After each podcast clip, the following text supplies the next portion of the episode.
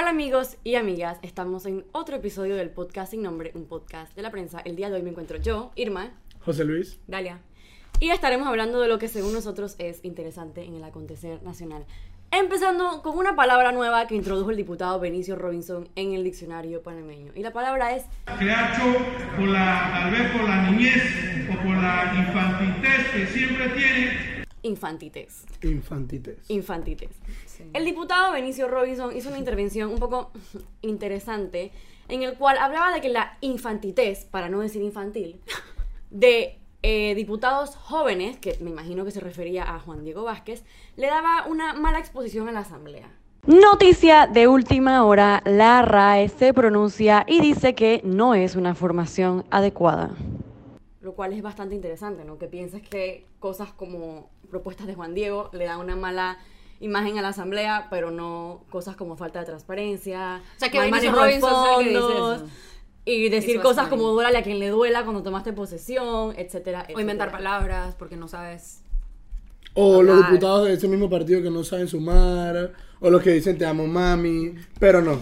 De entre, no. todo- de entre todo lo que le da mala imagen a la asamblea, Benicio decidió que los proyectos y la actuación de Juan Diego y otros diputados infantiteses es, lo que, es lo que le causa la mala imagen a la asamblea. La gente se estaba burlando bastante de la palabra. A mí lo que más risa me dio fue que voy a decir infantitez para no llamarlo infantil. Ya lo hiciste, ya di O infantil. sea, ¿qué es infantitez? Como que esto, primero no existe y segundo, tiene la palabra infantil por ahí. Quiero O pensar que él quería decir infantilidad. Quiero pensar que Infantilidad no sabe es una buena forma de conjugar la palabra. Infantilidad. O sea, siento que está mal dicho todo. Eh, y siento que en verdad es Y aunque lo hubiera dicho bien. Me parece que es un descaro. Y él como que como él estaba hablando de esto fue, o sea, empezó diciendo, no, es que eh, estos diputados jóvenes ni siquiera se saben el reglamento, refiriéndose a todo el tema que hubo en, en Y así se comisión lo de sabe, lo dudo mucho. En no, es que sabes que lo peor, ahí voy. O sea, ok, estos, estos diputados jóvenes no se saben el reglamento. O sea, tú estás diciendo que tú te lo sabes y no te importa.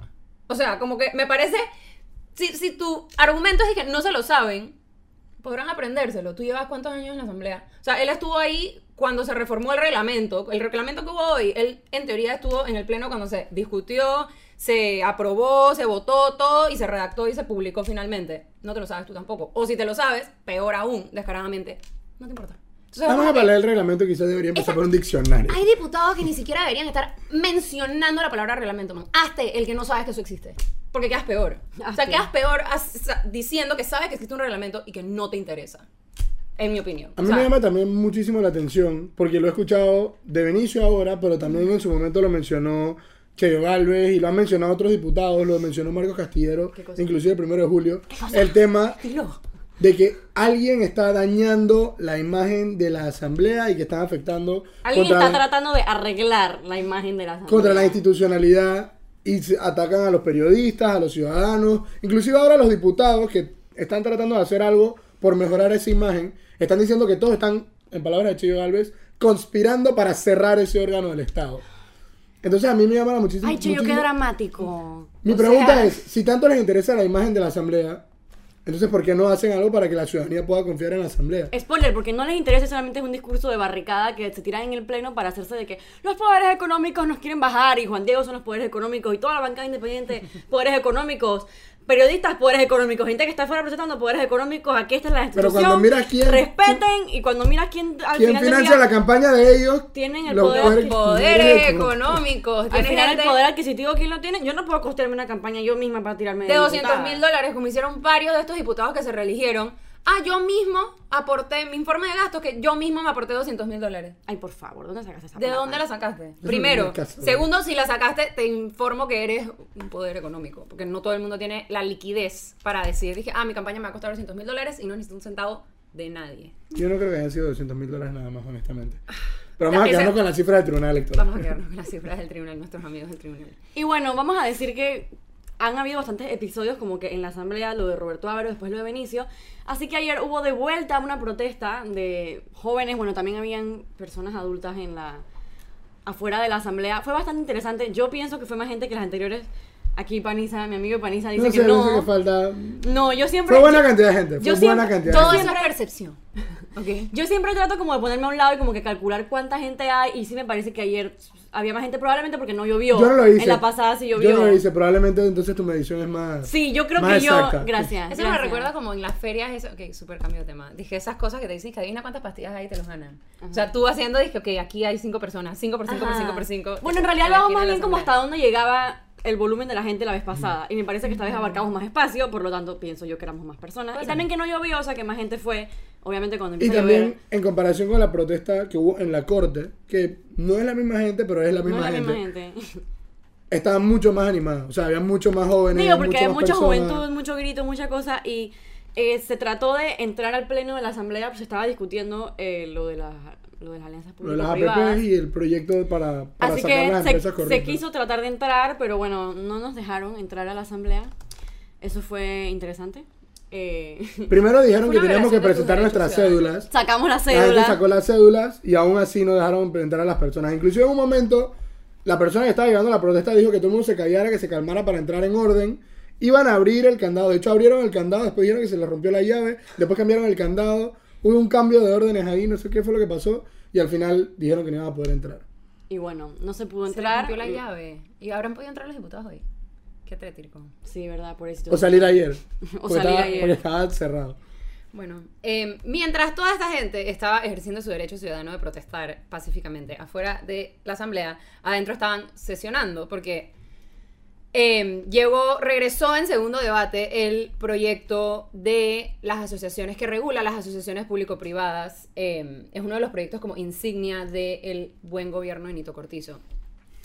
El gobiernito. El gobiernito, para decirlo así. El proyecto llegó en, en segundo debate después de pasar eh, la, la Comisión de, de Economía y Finanzas y todo esto, como que ahí es donde estuvo la participación de los ministros, que creo que, que fueron, o sea, el gabinete es el que propone el proyecto de ley. Me parece interesante ver cómo estos proyectos de ley van avanzando dentro, o sea, como que su, la labor legislativa va de un lugar a otro, entonces después ves cómo los ministros se tienen que, por constitución, retirar del proceso y dejárselo en manos a los diputados. Lo cual debe dar mucho miedo. Sí, cualquier y cosa más cuando es un. Por proyecto y más cuando es un proyecto insignia como este, porque ¿Y no te acuerdas cuando trataron de, por ejemplo, meter a un representante de la Asamblea lo Nacional? hicieron. Ajá. Pero al, al final lo quitaron, ¿no? O sea, Creo que- no pasó nada eso eh, ayer. Sí. No, al final sí lo quitaron. O sea, ese es el tema. Como que tienes este proyecto insignia y después mínimo es como que, ok, ahora suelta eso ahí y ve qué pasa y quiénes se ponen de acuerdo con quién. Y en teoría... como tener un bebé decir a los diputados de que cuídenme al bebé. Exacto. O sea, Exacto. Un bebé a los tres meses de gobierno. O sea, cuando todavía estás, que la gente está pidiéndome resultados, la gente está pidiéndome que haga algo. Este es uno de mis proyectos insignia. Como que si esto no sale como tiene que salir. Y lo que yo no entiendo, bueno, obviamente lo que lo entiendo, pero no tiene sentido, es el hecho de que tienes un gobierno PRD. y la mayoría La asamblea PRD. es mayoría PRD. En teoría, la asamblea puede aprobar lo que quiera si todos los PRD se ponen de acuerdo. O sea, si un PRD propone algo y todos los PRD están en esa línea, votan. Ni aún así, el Ejecutivo logra pasar sus proyectos de ley como los quiere pasar. Porque es que las asambleas son gente que normalmente Entonces- está alineada. Quizá No sé, uniendo que- fuerzas se acabó el 5 de mayo. Era electoral. O tal vez nunca creo. estuvieron unidas, o sea. Uh. Bueno, además, lo que, ok, mientras no van a tener un representante de la Asamblea en el ente rector de las asociaciones público-privadas, que esta semana, eh, la semana pasada en el podcast Página 2 de la prensa se trató ese tema, de lo peligroso que podía ser tener un representante del órgano legislativo en ese ente rector, que es súper técnico y que toma decisiones muy importantes de contratos millonarios con el Estado Y que además es no constitucional. no constitucional. Eh, aunque eso se quitó, sí hubo como toda esta discusión acerca del artículo 67. Hubo una propuesta de modificación al artículo 67 que presentó el diputado independiente Juan Diego Vázquez y consiguió la firma de 38 diputados De todas las de bancadas. todas las bancadas, PRDs, CDs, o sea, Nuevos y reelectos. nuevos reelectos independientes, 38 diputados, lo cual significa una Mayoría. mayoría, en la asamblea. Eh, él hizo algo que me pareció muy interesante, que fue al, al momento que todo el mundo le firma, porque como funciona es que tú imprimes la modificación y luego vas y buscas firmas de apoyo. Que por favor. Que todo el mundo le firmó, publicó en sus redes y dije, miren, estos son los 38 que firmaron y probablemente mañana. O sea, dijo como que Presionen a sus estén, diputados. estén pendientes para que mañana voten a favor. Porque si me la O sea, como que si, si me la apoyaste es para que votes a favor. Al final no quedó, él lo que proponía era que una empresa que ha sido condenada por delitos de corrupción o obtiene un acuerdo de cooperación judicial con el Estado, una compañía, contra, o sea, posible contratista, no pueda participar de las licitaciones de asociaciones públicas. Básicamente, si eres corrupto, estás escachado. Si eres corrupto y aún si eres, o sea, si eres corrupto más no condenado porque estás ayudando al Estado a investigar corrupción, también cuenta, o sea, no Exacto. te Te salvas de la condena, pero no puedes volver a participar. ¿Cómo quedó? Que tiene todo el sentido del mundo. Exacto. Tiene todo el sentido del mundo, exacto. O sea, te perdonan la condena porque estás ayudando si logras condenar a una Pero, persona hiciste, mayor, pero demostraste pero que no, puedes volver a participar. Demostraste que no puedes manejar un contrato con el Estado sin caer en prácticas corruptas, por lo tanto no te vamos a dar Exacto. más contratos con el Al Estado. final no quedó así. Ay, Al qué final sorpresa, qué quedó raro. que simplemente son las empresas condenadas por delitos de corrupción que no van a poder participar, más las que tengan acuerdos eh, de cooperación sí pueden participar. En Panamá no hay ninguna empresa condenada por delitos de corrupción eh, de momento. O sea que es como, dirías que en este momento ese artículo de esa ley es inoperante. O sea, no aplica para nadie. ¿eh? Como que es- esa parte Nadie no aplica para nadie. nadie Nadie queda inhabilitado en este momento. Eh, no sabemos si va a haber empresas condenadas por delitos de corrupción en Panamá. Lo dudo. Lo dudo ¿Qué piensas en también. la corte? Ese es un- Mae, dije, ¿qué pensará? Hay colegio de abogados. ¿Hay, ¿Eso existe? Dije, el colegio de abogados. O sea, Yo sé que hubo gente una de- opinión. Mentira, es como que siento que la asamblea nos está dando, o sea, ya ahorita está empezando a los proyectos de ley que de verdad van a definir cómo va a ser la gestión de Nito Cortizo. O sea, las propuestas iniciales, el primer año de gobierno de Nito Cortizo, ya está empezando, o sea, esas propuestas ya están ahí y estas cosas ya están empezando, a o sea, ya se tienen que empezar a hacer. Y no sé si la asamblea le va a dar la talla que pide Nito Cortizo para todos los procesos estos, o sea, todas las propuestas estas bastante ambiciosas que tiene. Entonces, siento que eso va a ser algo que hay que como que ver. Para mí lo- lo- la pregunta sería, ¿qué es lo que negocian? no? Porque vimos una asamblea que, que estaba completamente como que quería lo de su puesto en la, su puesto en la junta directiva, lo de la asamblea que, que no quería inhabilitar, etcétera, y de repente, ok, le echan para atrás, vuelve el segundo debate, se cambian algunas cosas. Mi pregunta es como que, ¿qué fue el matraqueo que logró que la asamblea, por ejemplo, se diera lo de su espacio en la... en No, y, y la semana anterior, porque este proyecto O si viene era de la solamente semana... una manera de llamar la atención del presidente y decirle, ayúdanos, queremos plata o queremos, no sé, algo. Nombramientos. Nombramientos. Digo, ya tienen bastantes nombramientos. A ver qué más quieren esos Los diputados. nombramientos Los de, muy feo. Y de hecho, voy a cambiar un poco el tema. Pero he visto en redes sociales gente que está diciendo que nunca habían visto que un gobierno de manera tan rápida tuviera ya descontenta a la gente. Voy a decir la verdad, yo nunca he estado como que tan pendiente de la Es política. Lo más pendiente de la política que he estado de repente ha sido como de la mitad de la administración de Juan Carlos Varela. O sea que no podría decirte como que específicamente sí, no. Pero sí recuerdo, según yo, o sea, desde mi perspectiva de una persona un poco alejada en la política de ese momento, cuando Juan Carlos Varela entra, igual que cuando Ricardo Martínez entra, sí hubo como que un periodo, un periodo de luna de miel bastante largo, en el que la gente estaba como que bastante chilling. Como seis meses Y ya. como que dándole el chance. Yo digo que hasta un año fue sobre Martinelli, Varela, toda esa gente, como que hubo un periodo largo que la gente estaba un poco tranquila. Que sí, decían, le, le empezaron a decir como que no, que él está lento, etcétera, pero era como bien calmado la cosa. Era pasivo. Era bastante pasivo. Y ahora sí veo como que la- el enojo estaba bastante temprano, por decir así, y estaba tratando de pensar como que razones. Y sí me acuerdo que cuando Juan Carlos Varela entró, él trató como que hacer el amague de sus nombramientos. Se veían cocher al principio. O sea, cuando él nombra, por ejemplo, a Humbert en Contraloría, cuando él nombra a muchos nombramientos que él hizo, se veían bastante como cochers. Digo, ya después pasó el tiempo y no nos gustó no mucho la cosa. cocher. Pero de repente como que esa percepción de entrar y como que tratar de incluir a todo el mundo, que no todos los ministros fueran panameñistas, que no todo el mundo fuera panameñista, de repente logró que la gente apaciguara. En cambio este gobierno llegó y fue de que fichas PRD por todos lados y como que la maquinaria PRD y de repente por eso la gente de una vez No, está y- como y que también- sacando las garras. Y también es que yo pienso que la el asamblea gobierno- no ha cambiado un El carajo. gobierno de Nito, en campaña, o sea, hicieron mucha alusión a estos 10 años Se perdidos, acaban, de corrupción, de incapacidad. Entonces quizá él, él se puso la vara bien alta. Sí. Y entonces, ahora cuando gana la, cuando gana la presidencia y gana la asamblea, la gente dice, bueno, ahora Nito va a poder hacer su trabajo porque no va a tener la excusa. Es verdad. No tiene que comprar diputados como en los cinco años de corrupción o hacer pacto de gobernabilidad como en los cinco años de incapacidad. 10 años. Ellos No, decían 10 años.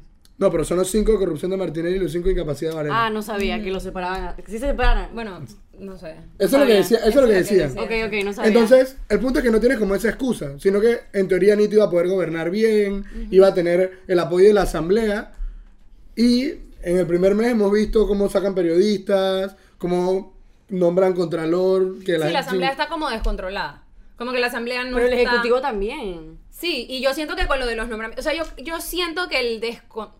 Es que no me atrevo siquiera a llamarle un descontento todavía, porque, la, o sea, mucho de mi círculo, o la, por decirlo así, como la caja de resonancia de opinión pública en la que estoy yo, era gente que no tenía una verdadera expectativa. expectativa del gobierno de Nito Cortizo. O sea, y eso, honestamente, o sea, hay gente, estás, estás buscando el problema desde un principio, que es fiscalizar y al final es necesario, pero no sé si en general el descontento está tan generalizado como yo lo estoy viendo. Sin embargo, sí creo que es una mezcla de las dos cosas. Es una mezcla de que Nito se puso la vara muy alta y dijo... Pero ¿quién se creyó? O sea, sorry, pero si te creíste que Melanito iba a llegar y que iba a limpiar todo. Es que yo creo que sí, o sea, al final sí, creo que hubo gente que, que lo creyó, primero, y segundo, después, o sea, como que sí creo que, que es un tema de los nombramientos y de las decisiones que ha tomado el gobierno, o sea, el PRD en gobierno estos primeros tres meses, pero también es un tema de el descontento generalizado que se, con el que los panameños afrontamos las elecciones. Ricardo Lomana sacó 19% de los votos. O sea, eso es un voto anti-sistema, literalmente antipartidos políticos. Votaron, un independiente sacó 19% de los votos. Ese 19%, Si le sumas el 6-7% a Cualquier- la Matilde, hay una gran cantidad de una gente. gran cantidad de gente que no iba a estar contenta con que un partido político llegara a ser lo más partido político que hay, que es llenar las instituciones públicas de tu gente, poner a tus fichas en los puestos que importan, Poner a los gente- hijos. poner a los hijos de tus fichas en los puestos que importan.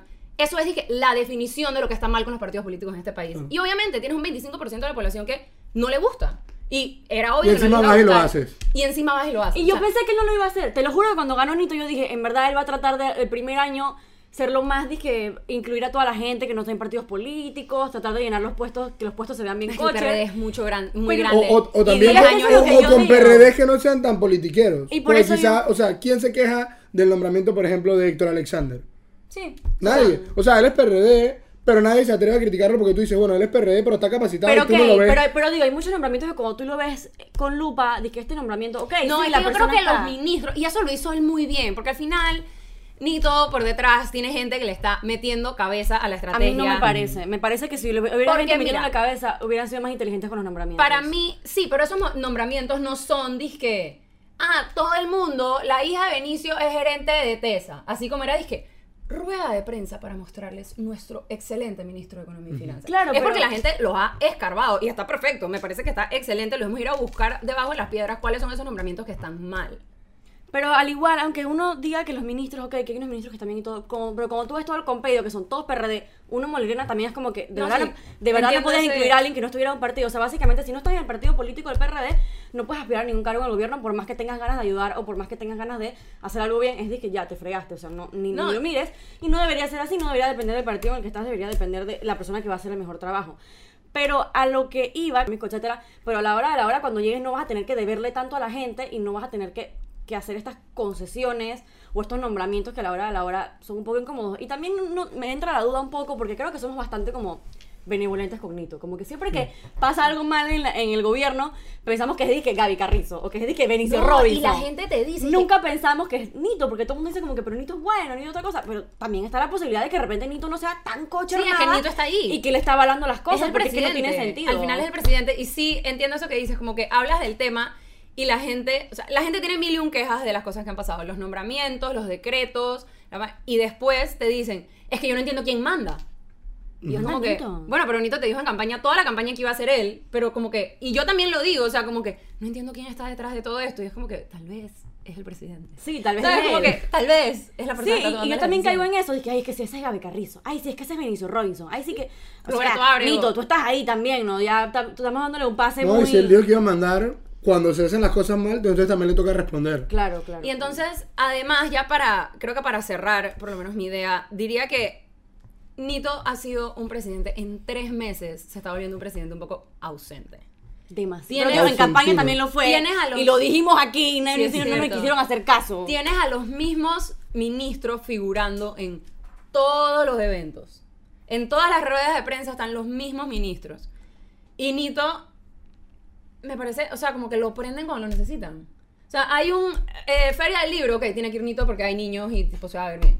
Tiene, ahí Ajá, para eso tienen a Nito, para tirarlo a jugar con los niños y tomarle Sech fotos. en la presidencia, prende a Nito. Que llegue Nito y reciba el Sech en la presidencia. Ah, O sea, como que siento que. Y no digo que no esté trabajando, solo digo que no se. No, al menos no se está proyectando de una manera. Como líder, no se está proyectando de una manera como presente en las decisiones que se están tomando. De vez en cuando da declaraciones, como que cuando la Y- y gente lo tienes que agarra, agarrarlo, Y tienes, tienes que que agarrarlo, agarrarlo. en este evento que no tiene nada que ver con lo que tú le quieres preguntar y ser ese periodista todo incómodo. Dice que, señor, eh, Nito, por favor, una, un-". ¿Me entiendes? Como que tienes que ir a rogarle por. Ni siquiera explicaciones, por.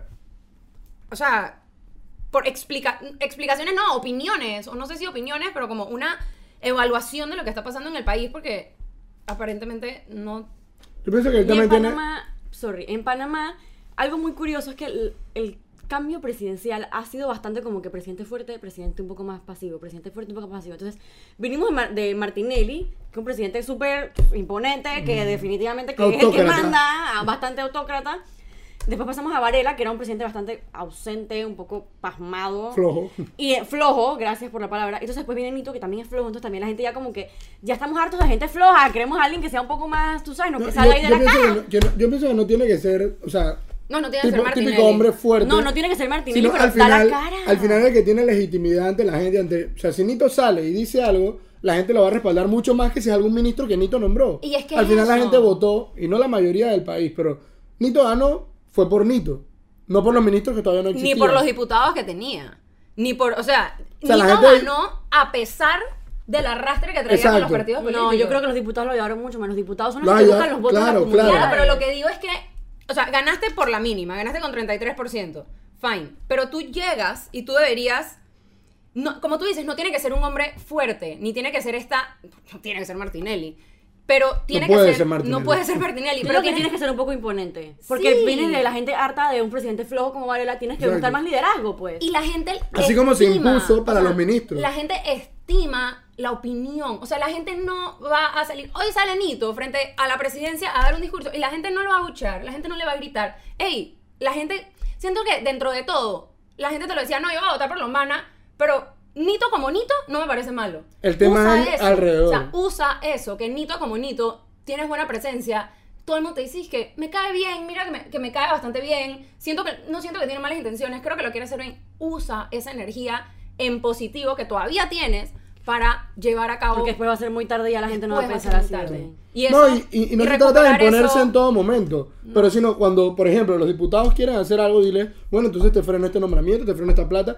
O sea, me explico. O sea, no ceder ante los diputados supuestamente tú eres el que manda cuando ellos están haciendo algo que va totalmente contra tu plan de gobierno. Bueno, creo que ya fue todo por hoy, nos extendimos un poco. Eh, Nos desahogamos, hicimos catarsis. Eso Sí. es lo importante. Eh, gracias por vernos, comenten y síganos en nuestras redes, están aquí abajo. Yo en Twitter soy Dalia-Pichel. José-Paniza con Z. Arroba no soy Irma. Ah. Ah, dos As. Y bueno, eso fue todo por hoy. Nos vemos en la próxima del podcast sin nombre de la prensa.